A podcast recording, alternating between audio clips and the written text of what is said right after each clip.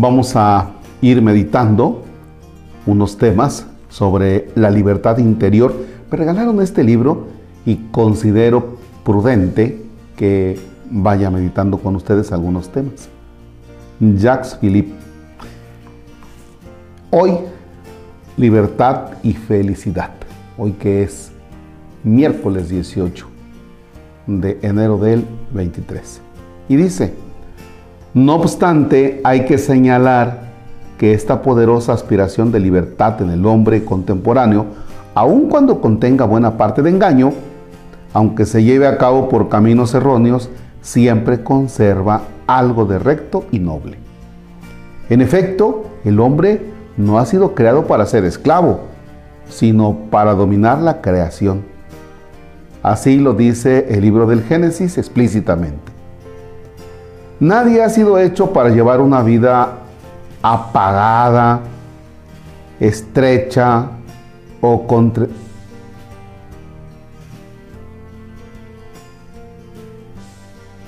Nadie ha sido hecho para llevar una vida apagada, estrecha o constreñida a un espacio reducido, sino para vivir a sus anchas, por el simple hecho de haber sido creado a imagen de Dios. Los espacios limitados le resultan insoportables y guarda en su interior una necesidad irreprimible de absoluto e infinito. Ahí reside su grandeza y en ocasiones su desgracia. ¿Qué entiendo? Bueno, pues yo entiendo que el hombre en cuanto que viene de Dios y Dios que es infinito, el hombre por tanto busca lo infinito. Dios es inabarcable, por tanto el hombre no puede estar reducido a un espacio pequeño, sino, vaya, quiere estar a sus anchas.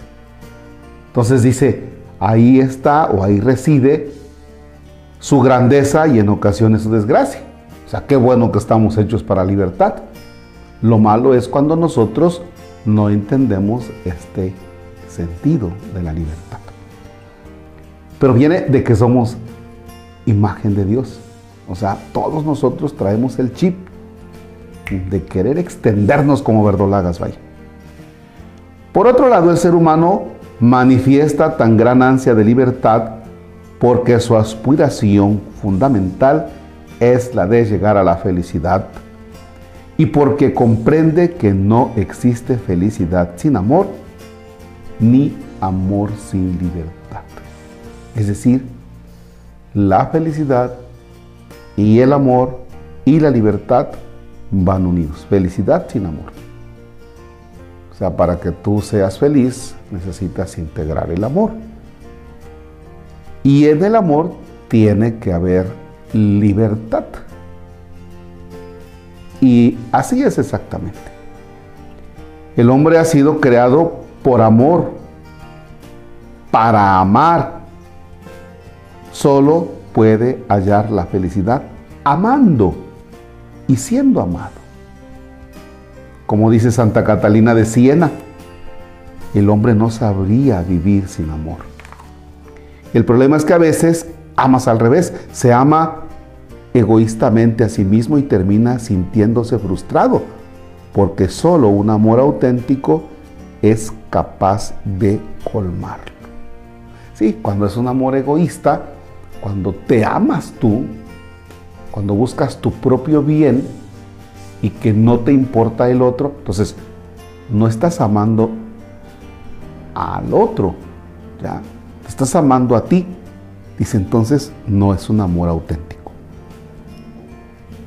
E, eso pasa mucho en los matrimonios cuando le dice, ya te voy a dejar, o necesito que nos separemos porque creo que ya no te amo, ya no me siento bien. Ah, caray, ¿cómo que ya no te sientes bien? Entonces me amabas porque tú te sentías bien, entonces no me amabas a mí, te amabas a ti.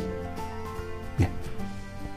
Si es cierto que solo el amor puede colmarlo, también lo es que no existe amor sin libertad. Un amor que procede de la coacción, del interés o de la simple satisfacción de una necesidad no merece ser llamado amor. El amor no se cobra ni se compra. El amor no se cobra ni se compra. ¿Qué me dice esto para mí? A ver, Marcos, si amas tu vocación, entonces cuando vayas a ver un enfermo, no estés esperando, no extiendas la mano que te den algo, porque tú haces lo que haces por amor. ¿Ya? Lo estás haciendo por amor, porque tú amas tu vocación. Ya. Bueno, eso me dice a mí. ya no sé qué les diga a ustedes. El verdadero amor y por lo tanto el amor dichoso, me regreso, porque me acordé de lo siguiente. El amor no se compra.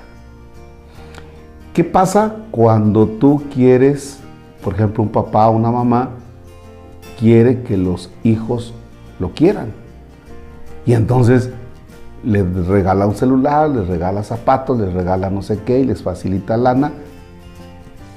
Ya. O a veces hasta, nuestros gobernantes, ¿eh? cuando te dan lana para qué? Para comprar tu amor.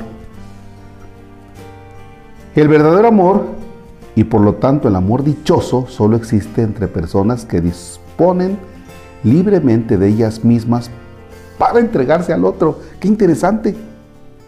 O sea, cuando, cuando tú te busques una novia, cuando te busques un novio, fíjate que sea una persona libre, que no tenga ataduras. Y no me refiero libre en el sentido de que, no, que ande con otra persona, sino una persona que sea muy libre en sus decisiones, y por tanto estamos hablando de una persona que tenga madurez psicológica, ¿verdad?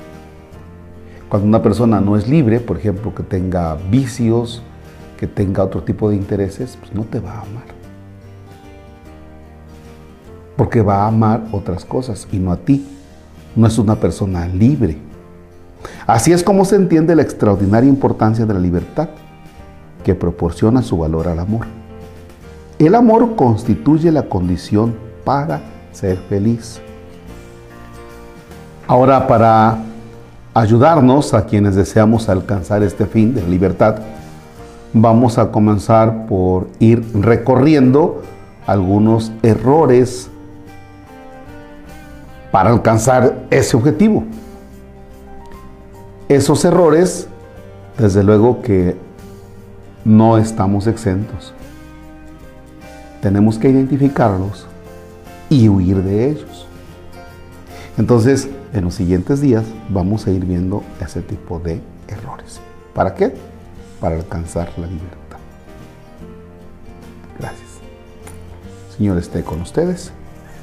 La bendición de Dios Todopoderoso, Padre, Hijo y Espíritu Santo desciende y permanezca para siempre.